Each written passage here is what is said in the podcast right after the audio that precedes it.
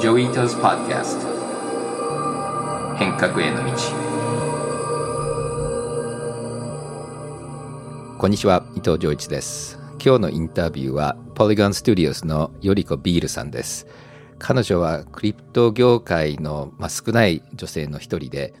そして今日はポリゴンジャパンの仕事とどうやってクリプトに入ったかと、まあ、クリプトのどういうところが魅力かっていう話を聞きたいと思います。よりかさん、よろしくお願いします。よろしくお願いします。よりかさんのビジネスデベロップメントマネージャーっていう肩書きは分かってるんですけど、どんな仕事をポリゴンでやってるんですか？えー、そうですね。まあ、ざっくり言うと、ポリゴンを使ってプロダクトを作ってくださっているスタートアップだったりとか企業の支援をしています。で、まあ、マーケティング支援とか、あと技術支援みたいなところで、えー、まあ、開発のサポートをしていくっていうのが主な仕事ですね。で、僕は知ってるんだけど、はい、ポリゴンって何なのっていう。ポリゴンって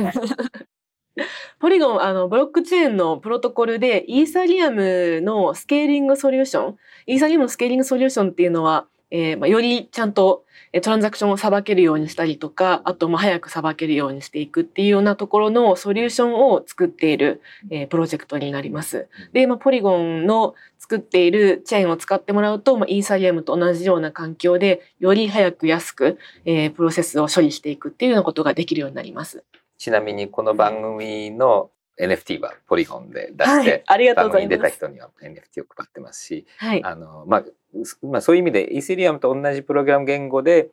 でももっと早くもっと安く動くっていうのがメインの特徴ですよね。ポリゴンを選んでいただいている理由、まあ、結構いろいろあると思うんですけど、主に4つの要素のコンビネーションだと思っていて、で、1つは EVM 互換性、まあ、イーサリアムとの互換性があるっていう点ですね。で、もう1つはトランザクションのにかかるコストがすごく安いっていう点です。で、3つ目はブロックのスピード。だいたい2秒くらいでブロックができてくるので、まあ、そこはすごく早くってユーザーにとってもシームレスな体験ができるっていったところで、で4つ目がそのカルチャーレゴですね。えー、例えば、じゃあゲームを作りますって言ったとしても、そのゲームの中でトークンを発行するってなると、その選んだチェーン上にいいデックスがあって、そこで流動性が出るっていったところも、長期でゲームを作っていく上では重要になってきたりしますし、あとは、じゃあメタマスク以外にもっとユーザーにとって使いやすいゲーム向けのウォレットって何かこのポリゴン対応しているものありますかって聞かれた時に、まあ、おすすめできるものがいくつかあるんですけれども、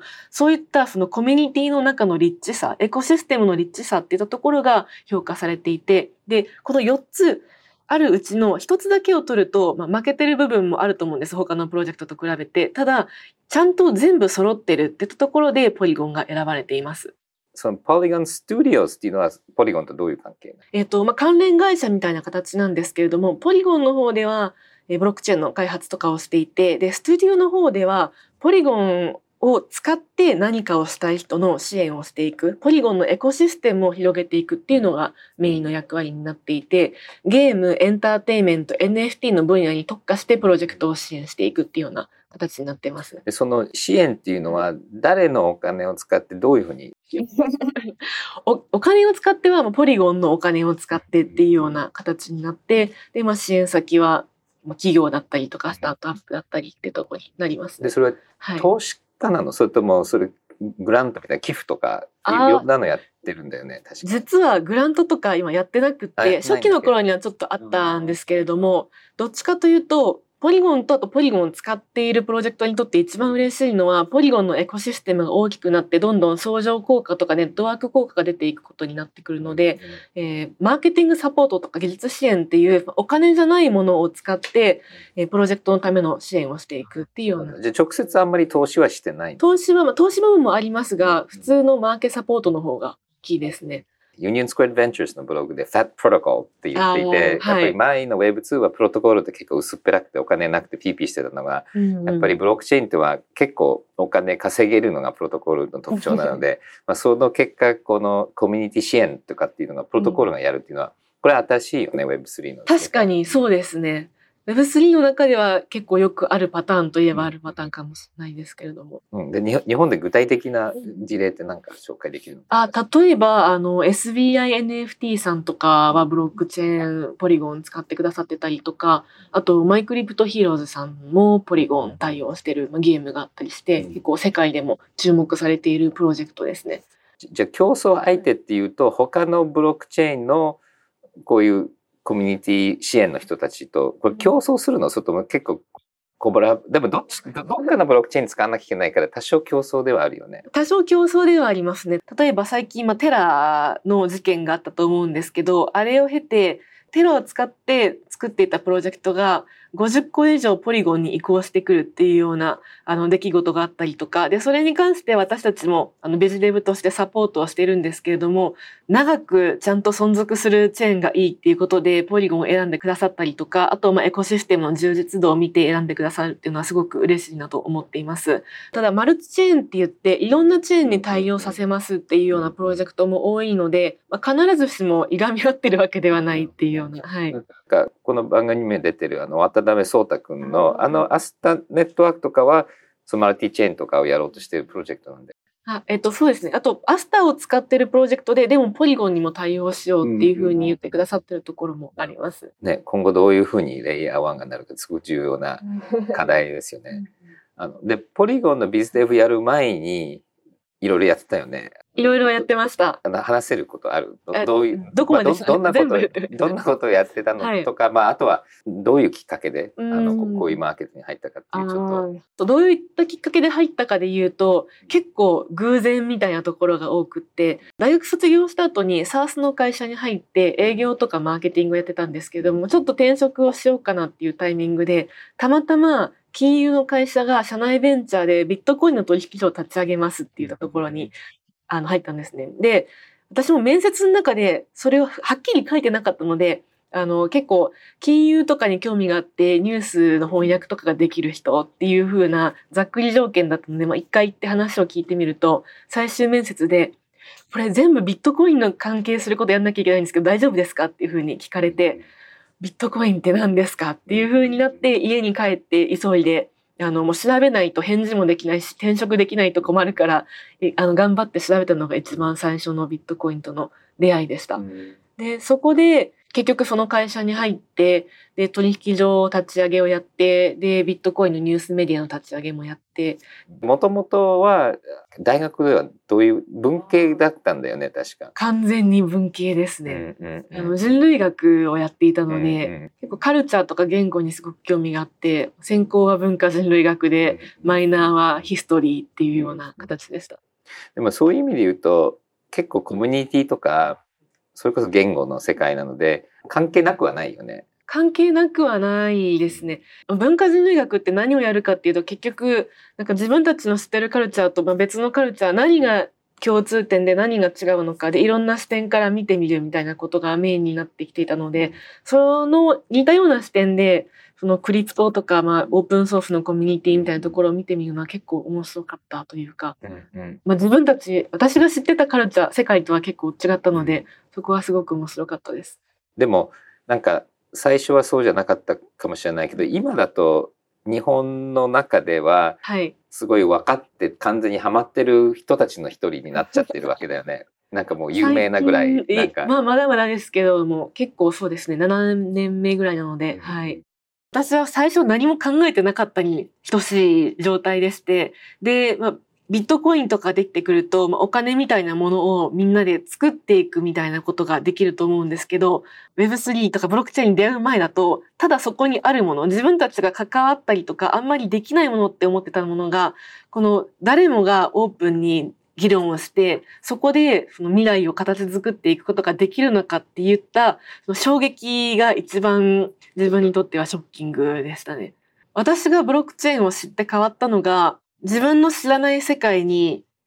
どっと入っていくことができたっていったところで、多分ブロックチェーンとか暗号資産に出会ってなかったら、オープンソースが何か多分分かんなかったと思うし、お金への考え方とか、まあ、投資への考え方みたいなところも全然違ったと思うし、そういった意味で Web3 はこれまでと違った世界を見せてくれたりとか、あとまあ興味関心とか好奇心があれば、どんどん探していけるものがすごくたくさんあって、ブロックチェーンって一言に言ってもそこが DeFi につながってたりとか、あと DAO につながってたりとか、NFT につながっていたりとかして、で、自分の興味のあるものを選んでそこを深掘りしていくと新しい人に出会えるとか新しいプロジェクトを始める機会があるとかいろんなものに出会えるのでそこが一番面白いなと思っています。そしてポリゴンの仕事ってそもそもどうやって、はい、あの設定ができたんですか？ポリゴンの仕事はポリゴンの前はハッシュハブっていう会社を共同創業していてでで、えっと、そのハッシュ部を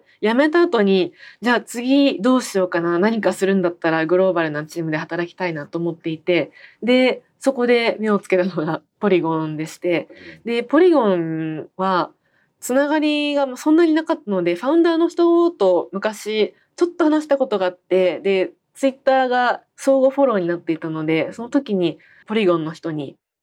御社は結構グローバルではうまくいってると思いますけど、日本ではこういう課題があると思いますよっていう提案書みたいなのを Google のドキュメントにまとめて、で、いきなり送りつけてみたら結構興味持ってくれて、で、そこからあの話し始めて一緒に働くことになったっていう。もともとはポリゴン日本で何にもやってなかったんです。ツイッターのアカウントもないし、ブログもないし、ポリゴンが発信してる情報、日本語では全くこっちに来てませんよっていうような状況になっていたので、今、あの、ツイッターのアカウントも作って、で、フォロワー5000人以上いる状態になってますし、そうですね。それでいくとかなりコミュニティができたかなっていうふうに思ってます。あとはポリゴンのイベント、WeWork を貸し切って3日間のハッカソンを開催したりっていうのができるようになったのも、日本の活動を始めてからのプログレスだと思ってますね。そういう意味で言うと僕も、よりこさんの一番最初の大きい思い出は、はい、あの、日本で認可されたコインのリストを GitHub でなんかあの実ストかなんかであったよね。はい、であれはすごく役に立ってしょっちゅう人に送ってて。本当ですか、うん、でそういうなんかこう日本の業界をまとめてるっていう印象があったんだけどそういう視点で言ったのね、ポリゴンはこれが日本。そうですね。そう、GitHub で公開していたその日本のホワイトリストトークン一覧とかも、やっぱり金融庁のサイトに行くと日本語でしかなくって、海外の人からすっごく問い合わせが来たので、それでまあみんなのためになればと思って公開してたのもあります。そういうのも、あの、はい、ポリゴンに入っても続けてください。やっぱ英語の情報が少なすぎて、みんなすごく困ってるよね。で、みんな、あの、書かないんだよね。みんなディスコードで喋るだけでさ、最近やっぱり出版は少ないよね。そうですね。あと、まあ、英語で書くっていう負荷があるのと、あの、まあ、責任も重いというか、で、あと、間違えると怒られるからね。ただなんか今ジョイさんがあれを見てくれてたっていうのを知って、うん、あのすごくなんか encourage されました。じゃあ続けてあれ続けてで更新しましししてください。ちょちょっとちょっとなんかデート見たら古かったよ、はい、古かったです。はい、でも他のリストいっぱい必要なので、僕も助けるから、いやじゃあ今度プルリクエスト入れておきます。お願いします。はいよろしくお願いします。なんかオープンソースにあのわざわざ GitHub にしたのも気づいた人がいたらちょっと言ってほしいっていうのとあとサボってたら言ってで僕も入れようと思ったんだけど、はい、僕も日本語調べるの下手くそだから プルリクエスト間違ってたら嫌だから入れなかったんだけどい ややんないとね、うん、はい。あの僕もちゃんと PR やります。ぜひ一緒にお願いします、うん、でも GitHub でやることはすごくいい、はい、かっこいいし、うん、まあ、海外に日本の情報がない、ま、なんか難しいマーケットって思われてるのもあるんですけどその日本の会社がどんなこと考えてるのか全然わかんないっていうのを結構チーム内から言われることもあっていっぱい私にとっては情報が出てるけど確かに英語ではないなとかは多いですね。じゃあさこれをきっかけに僕もなんかに英語でちゃんとやらなきゃいけないと思ったので、少しなんか日本のクリプト関係 Web3 関係の何ウィキがいいのか GitHub がいいのかなどっかにちょこちょこなんか更新するような、うん、したいです。じゃあああそこからあのコインリストから少しずつこう増やしていこうよ、はい、そうですね。僕はいろんな組織の委員会のリスト 助かります、うん、でももうちょっとそうあの日本のコミュニティで連携してで、うん。まあ、海外向けの発信みたいなところもできていければいいなって思ってて、ポリゴンがやってるその日本向けの支援の一つもうん。マーケティングサポートって言ってその、まあ、日本のスタートアップがじゃあプロダクトを出しました。どうやってグローバルのユーザーにリーチしますかって言った時に、ポリゴンスタジオの方で、まあ、大きなツイッターのアカウントを育てているので、まあ、それ経由でコラボレーションしました。こんなプロジェクトがあってこのリンク見てみてくださいねっていうような紹介をしたりしてるんですけど日本のプロジェクトあと企業とかが Web3 でグローバルで成功するために必要なリソースをなるべくたくさん持ってきてうんで一緒に伴走したいなっていう気持ちはすごいあります。いいですね。あの、よりかさん、このリージョンの中で、日本ってどんな感じなの？他の、例えば韓国とか。ああ、それで言うと、日本はやっぱりちょっと特殊なマーケットで、リーチアウトするのが難しいエリアっていうふうに海外からは少し思われていますね。韓国と日本で行くと、韓国の方が結構今勢いがあのあるっていうのが正直な印象で、やっぱり e スポーツとかがすごい流行ってたりとか、まあ、ゲームデベロッパー流行ってるところがすごくたくさんあって、で、そこがもう Web3 でグローバル取りに行きますっていうようなあの雰囲気の姿勢を出していたりもするので、かなり韓国はホットマーケット、あと K-POP とかも NFT 参入してるところが多いですね。それ以外はこのリージョンで、なんか、まあ、シンガポールって元気なの？どどうなの？やっぱり法的にあの問題が少ないから日本人は言ってるけども、マーケット自体はちっちゃいよね。そうですね。まあ、シンガポールでもカンファレンスがあったりとかするので、シンガポールにも実はポリゴンは人が一人いあて、はい。そこで活動もしていて、あとはそうですね。結構、東南アジア系とかのゲーム作ってるプロジェクトも最近はアクティブですね。はい。この番組では結構女性のクリプト系の人があの多いんだけども全体的には少ないわけだよね。特にどうなんだろう日本と海外と比べてはい。なんか NFT は女性率比較的に日本多いような気がするんだけども、はい。そうですね。NFT は女性を Web3 にたくさん連れてきてくれたと思います。クリエイターの人とかもたくさんいたりもするし、まあプロジェクトやってる人も女性が結構多い。うんそれ以外だとやっぱり男性は若干多めかなっていうのは印象としてはあるんですけど、それでも5年前のクリプトカンファレンスの男女比に比べたら最近はかなり改善はされていると思います。うんうんうんうんまあまあ、日本もそもそもあのテック全体的に女性比率悪いんでね、ななんかこれもきっかけに変わるといいなと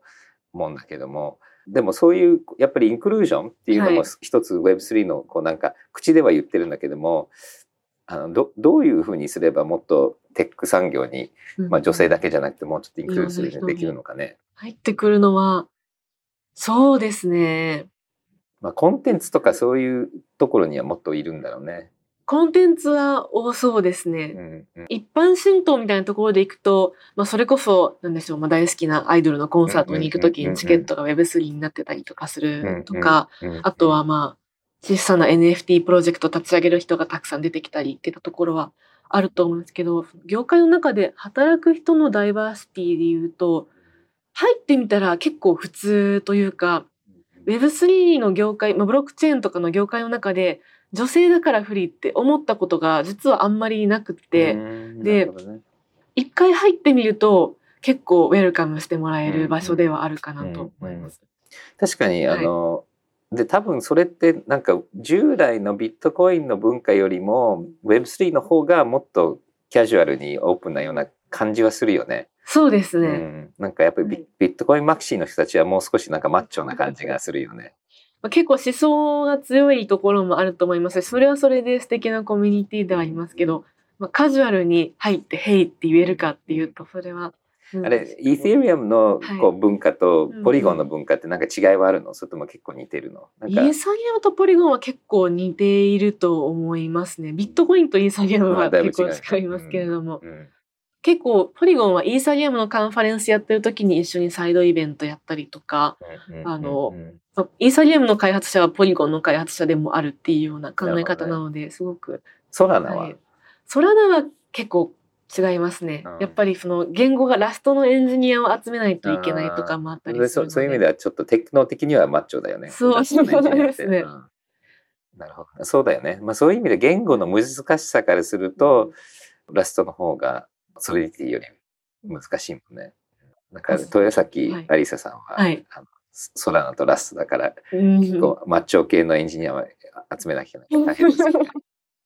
確かに。あとまあソラナは結構独自のエコシステムがあって、うんうんそのポリゴンだとインスタグラムからポリゴンに移ってくるプロジェクトもすごくたくさんあるので、まあ、大体ふわっと似てるんですけどソラナはソラナで独自のマーケットプレイスとウォレットと DeFi のプロジェクトがあるので、うん結構まあブランディングをしながらっていうような印象ではありますね。で、まあ、DEX とか DeFi の方方に売り込んでるよね、ソラナどっちかっていうと、そうでもないのかな。まあでも DeFi はそうですね。今ポリゴンの立場で言うのはあれですけども、まあ、 DeFi 結構あの多いかなと思います。ね。うん。まあ、ポリゴンは本当に幅広いよね、そういう意味で。そうですね。でも、このスタジオっていうのは、うんうん。コンテンツ系なの？それともぜ全部スタジオの中に入るの？新しいものっていうの？ああ、えっ、と、ざっくり、 DeFi 系とエンタメ系っていううんくくりになっていて、ディファイはディファイをサポートするチームがいて、でエンタメ系の中にゲームは支援するところとか、あとはその他のまあアイドルのチケットだったりとか、NFT プロジェクトうんをうん。どんどん支援するところがあるっていうような形ですね。じじゃあ、はい。そういう意味でじゃあ日本はにいるのは重要なのかコンテンツ系は？日本はそうですね。もう世界の人が熱狂するコンテンツ、特にもう漫画とかうん。たくさんあるので、そこはちょっと Web3 でも負けずに取っていきたいところだなと結構思います。プロジェクト立ち上がってる日本で。日本も結構多いです。まだ発表してないところとかもうんたくさんあるんですけれども、これから出てくるはずですなる。ほど。あれ、そういうゲームとかアニメとか、そそのあたりがメインなのそれともいろんなコンテンツ出てきてる日本。ゲームアニメに限らず、まあ、結構海外の人たちは、うんその日本のアニメとかが大好きなので、そういうのを見たいみたいな声あのリクエストをいっぱいいただくんですけど、日本の中からは結構それ以外も出てきてはいますね。なるほどね。はい。あと、その辺って法律で引っかかってるのってどのぐらい、そなんか法改正、まあ、この後、うんあの、平井さんとも話すんだけども、はいもう法律関係なくどんどんいけてると思う。それともなんかもうちょっと規制改革しないとダメかなっていう感じはする。スタートアップででも自分のプロジェクト立ち上げるぞっていう人たちは、まあ、日本初だけど海外に住む場所を移して、で、もう規制とか関係なく、day one からグローバルにシンガポール行っちゃうとかね。はい、でうんやってるところが多くて、まあ、企業の方だとちょっとどうしようかなっていうケースが多いと思いますね。なるほどね。監査法人にどうやって説明するのかみたいなところだったり。でもそういう意味で entrepreneur はどういうタイプの人が結構わ若い。それとも大企業辞めて始めてる人たちもいる？あ大企業辞めて始めてる人たちもいますが、ハッカソンとかやると若い人が多いですね。そうだよね。はい。楽しみだよね。なんか今年かなり盛り上がってるよね、はい。だからその盛り上がりに対してちゃんと答えられるようなものができればいいし。そうですね。この間のあのハッカソンでも話したけどやっぱりちょっと今クリプトが下がってるからはい。むしろロングタームのいい会社ができてくるといいそうですね。うんそのウィンターこそ、あの、うん作るのにはいい時期っていうふうに。でもなんかい一方でなんか騒いでるから結構期待を感じない？なんかみんなに。なんうんかあの国が Web3 で成長戦略を作ろうとか言ってなんかうんちょっと重いよね責任。うん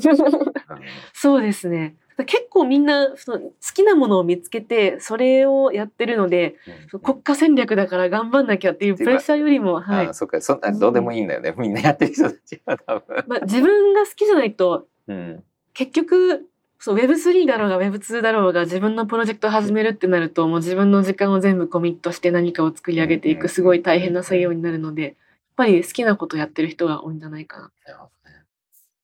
そういう意味で言ううとん、あの日本、まあ、世界に少ないうん。クリプトの女性リーダーとして、あの今後どんなことをやっていきたいっていうなんかうんうん。ビジョンあります、そうですね。あの、私は、Web3 とかポリゴンに限らずでいくと、まあ、みんな自分のやりたいことができるのが一番だなと思っていて、で、もしそのやりたいことが Web3 とか、のブロックチェーン使ってやりたいことだったら、ポリゴン経由でぜひ一緒に伴走させていただきたいっていうのがあるんですけど、そうですね。結構、まあ、自分が好きなものを何か見つけてやできるのってすごく幸せなことだと思ってるので、それが、まあ、すごいことじゃなくてもいいから、見つけて取り組むのを応援したいなっていうのをすごく思ってます。あとは、結構私、わがままで、自分自身もそうなんですよね。ブロックチェーンに出会って、で、これがすごく好きだから、2015年なんてブロックチェーンやってるって言ったら親からも心配されるし友達からも若干怪げな目で見られるんですけど絶対に自分の好きなことをやりたいっていうのとあと自分の好きなことをやりながら、まあ、しっかりお仕事として稼いでいくみたいなこともやりたいと思ってたので結構そのためなら何でも頑張るぞっていうスタンスでいてそういう仲間を集めていきたいっていうのがあります。まあ、じゃあそういう意味では今のジョブって結構グッドマッチだっていうこと、はい、グッドマッチですね。でまあ今でこそ結構 Google とかから人が来ていたりとか、メタ出身 YouTube 出身のメンバーもポリゴンには結構たくさん。いるんですけど、レピュテーション関係なく Web3 好きとか面白いっていう人たちをまあ、サポートしたりとか一緒に盛り上げていったりとか、うん、じゃあ発信をするみたいなことができればいいなっていうのをとても思ってます。うんね、はい。まあでもカルチャー的にはちょっと、まだ怪しかった頃ジョインしてくれた 走りの人と、はい、なんかブランドになっちゃってブランドに来る人たちまたちょっとタイプが違うので、そこのまた文化的シフトが今そろそろ起きるんじゃないかな。はい、そうですね結構まあポリゴンも大きくなったので、まあ、最初の頃とは規模も人数も、と仕事のやり方も違ってくるっていうのもありますし、それって Web3 全体で起きてると思うので、カルチャーは成長に合わせて変わっていきますけど、好きな気持ちは失わずにいたいですね。そそこ残していってほしいね。はい、うんありがとうございます。今日も本当に、あの、出てくれてありがとうございます。また。よろしくお願いします。よろしくお願いします。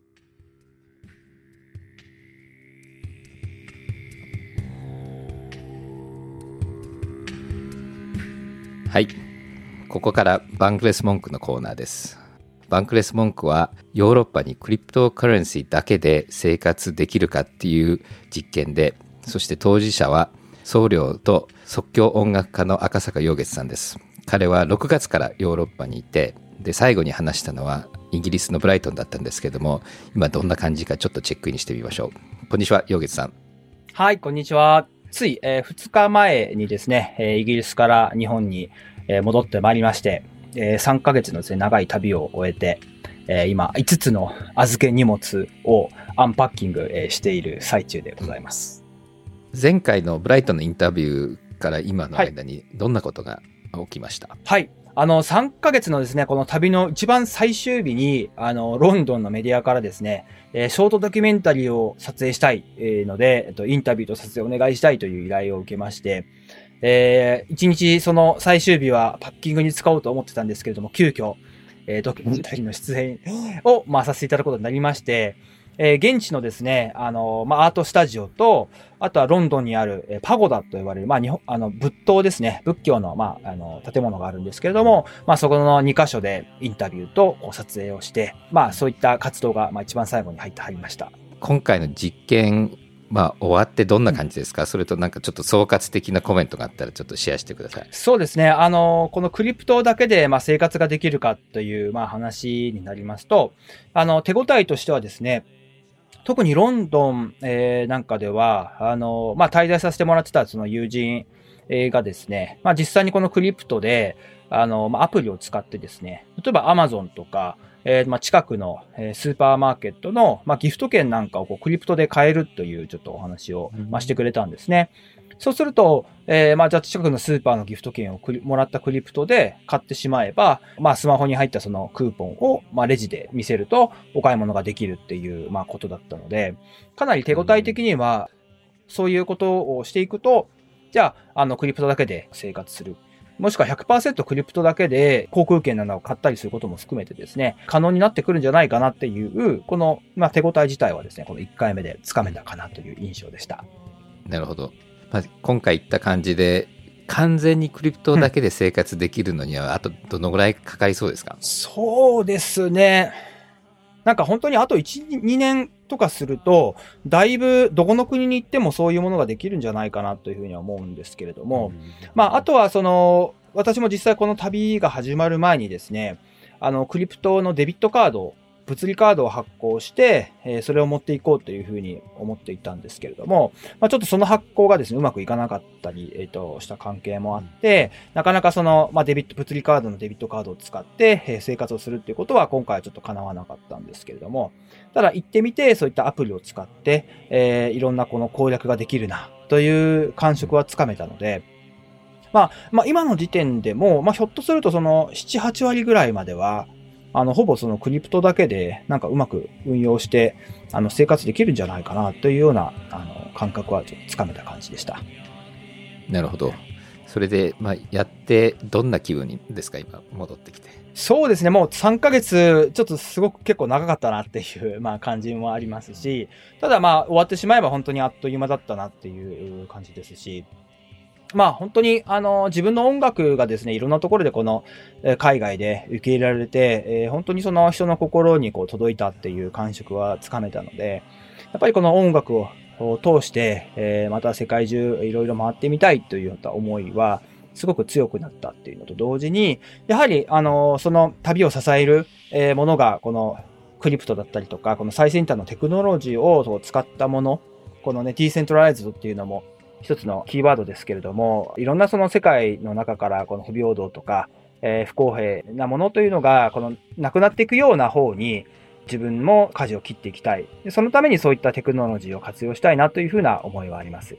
じゃあ次は何かプランか計画あるんですか？そうですね。あの、今回の旅の一番初めの場所がバイオハッカーサミットという、まあ、カンファレンスが、えフィンランドのヘルシンキで開催されていたんですけれども、えー、それが今度は10月にですね、アムステルダムで開催されることになりまして、そちらの方にも私が、えー、また出演させていただくことになりましたので、えー、この第2弾がこの10月のアムステルダムから始まるんじゃないかというようなですね、えー、今予感がしております。なるほど。あの、ありがとうございます。はい 本当にお疲れ様でした、はい、あの毎週の報告とっても皆さん楽しみにしてたのであの次のツアーもぜひあの一緒に参加させてください、はい、ぜひよろしくお願いいたします。次はニュースのセクションです。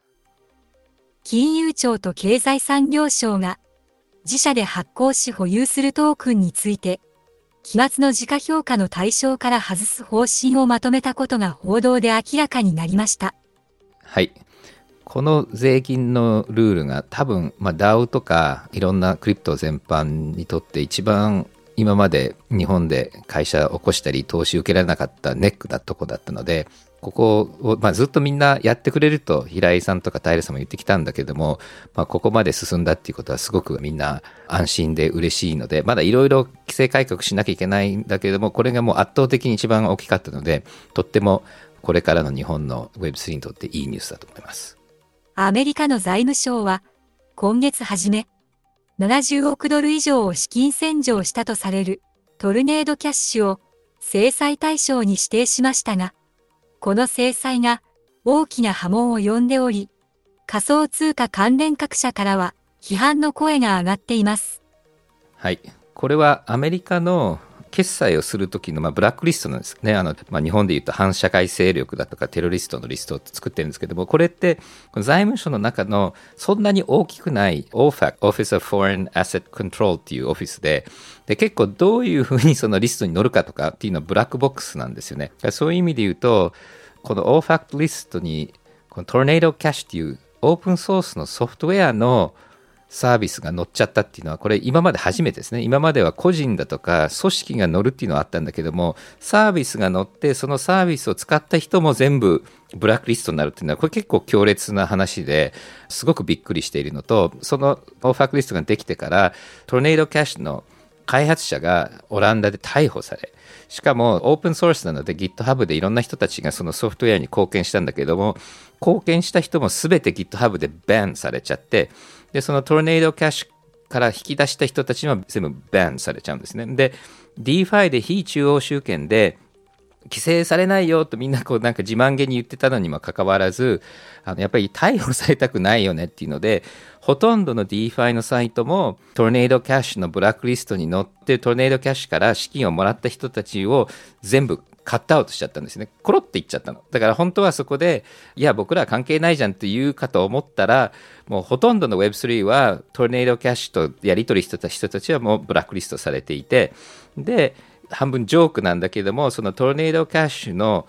中から有名なイー t リアムのウォレットに0.1イースをバーっと送った人がいてでそういう人たちも何にも悪いことしてないのにスパムみたいなのが届いたことによってまた自分たちのウォレットもバンされていかにこれはクレイジーなのかっていうこう、まあ、証拠だと思うんですけども。でもっと言うとこういうミクサーサイトですね。このあの送り込んだお金と出たお金がつながんないからあのすごく、まあ、僕なんかでもあるお財布を自分の他のお財布と紐付けたくないっていう時もあるんですけどもそういう時にはこういうミキサー通して自分のお財布2つこうつながってないように見せるこうちゃんとしたプライバシーの使い方ってたくさんあるんですけどもただマニーロンダリにも使えるとただ何が言いたいかっていうとこのミキサーサイト他にいっぱいあるんですよ。だから今北朝鮮とか人がそのトルネードキャッシュにお金が入ってたとすると他のミキサーサイトに飛ばして自分に飛ばせばその他のミキサーサイトは全然オーファークリスに載ってないのでっていうわけで悪い人たちはまだこれが出たからって引き出せないことにはなってなくて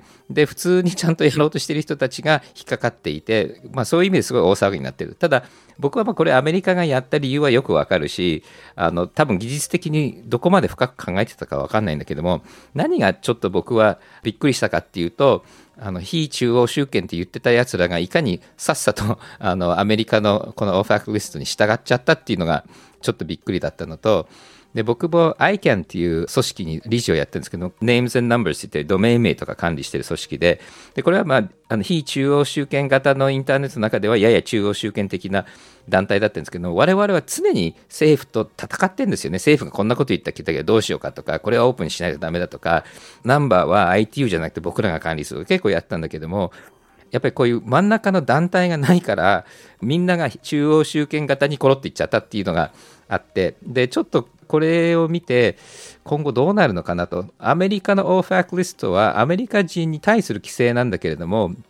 グローバルのサービスがそれを認めちゃったと。で中国人からすると関係ないはずなのに中国人もその規制にかかる。そうするといろんな国がこういう規制をすると各国のいろんな適当なことをみんなそれをあのコンプライしちゃうとわけわかんなくなっちゃうと。そうすると一つ起きちゃう可能性があるのは国ごとにブロックチェーンができてその国はその国の規制にちゃんと従ってでこうバラバラになっていっちゃうとか本当に今までよりも中央集権的になるんじゃないかなっていうこういう心配の声が出てきていて。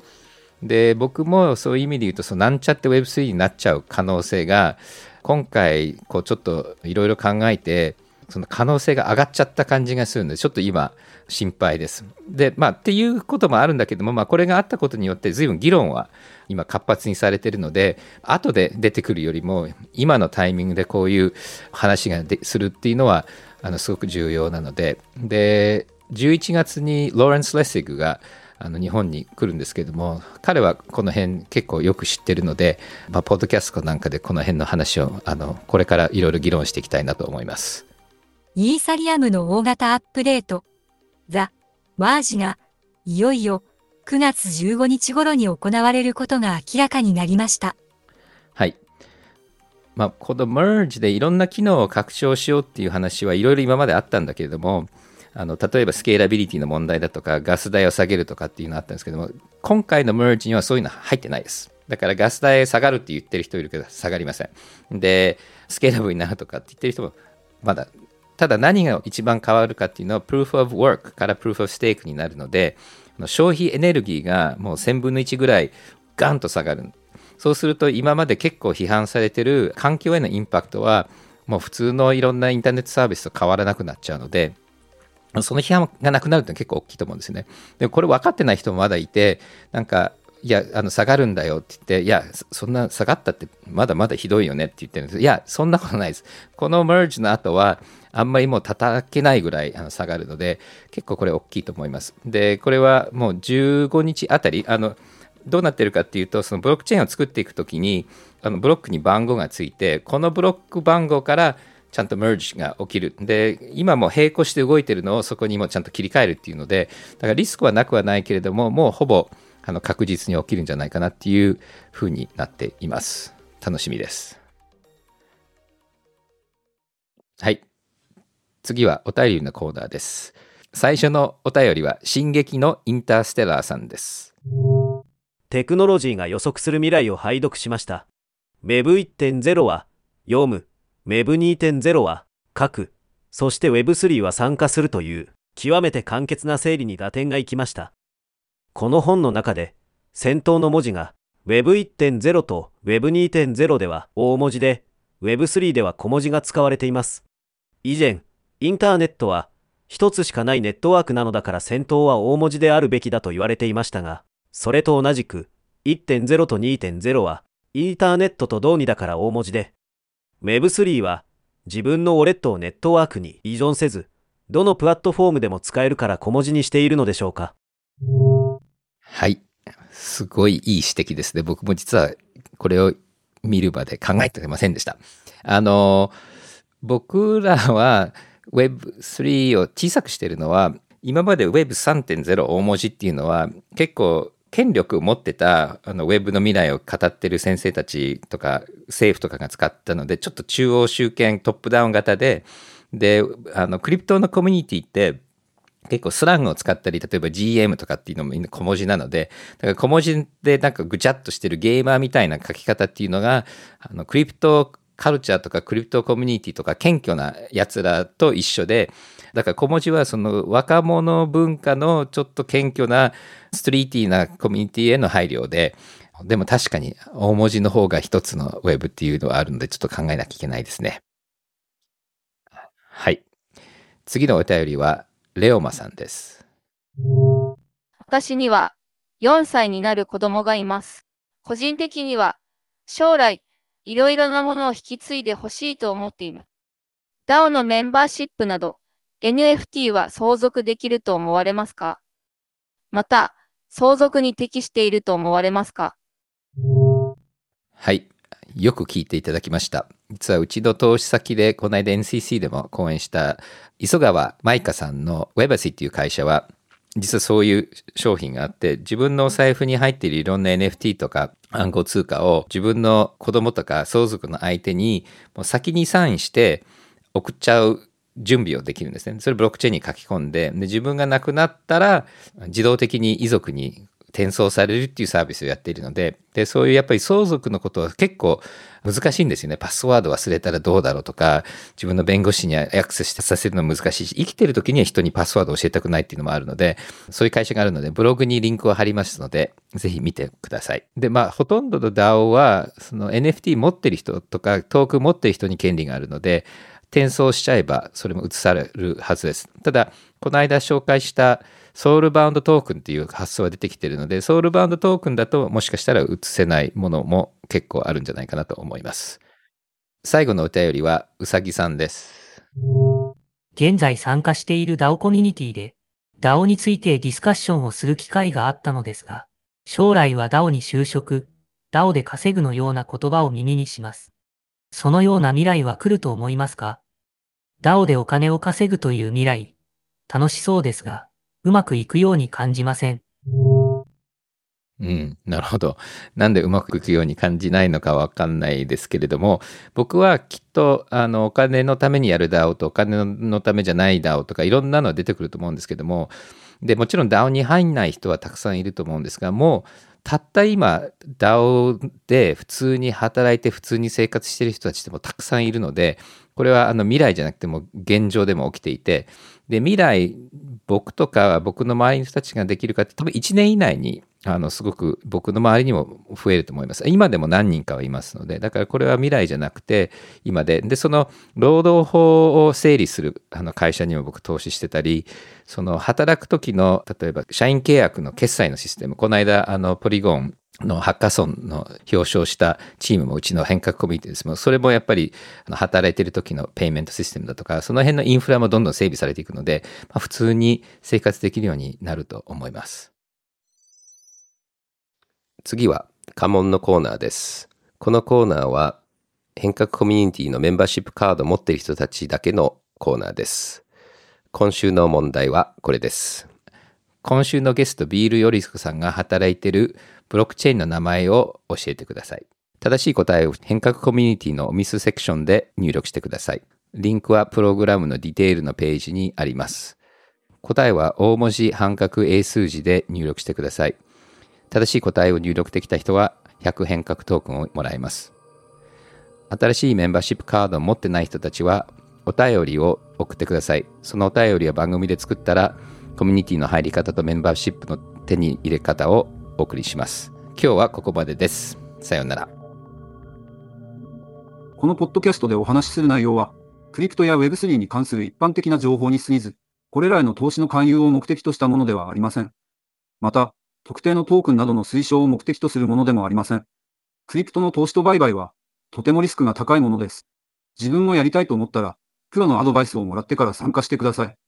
また、最終的な投資決定は、皆さんご自身の判断でなさるようにお願いします。デジタルガレージは危険な海に最初に飛び込むファーストペンギンスピリットを創業以来大事にし続けていますこれから来る Web3 オープンソース時代を見据えたテクノロジーで新たなビジネスを生み出す仲間を募集しています番組詳細欄にあるリンクよりぜひご覧ください Web3 is here. Join us. Join the first penguins. New Context Designer. Digital Garage.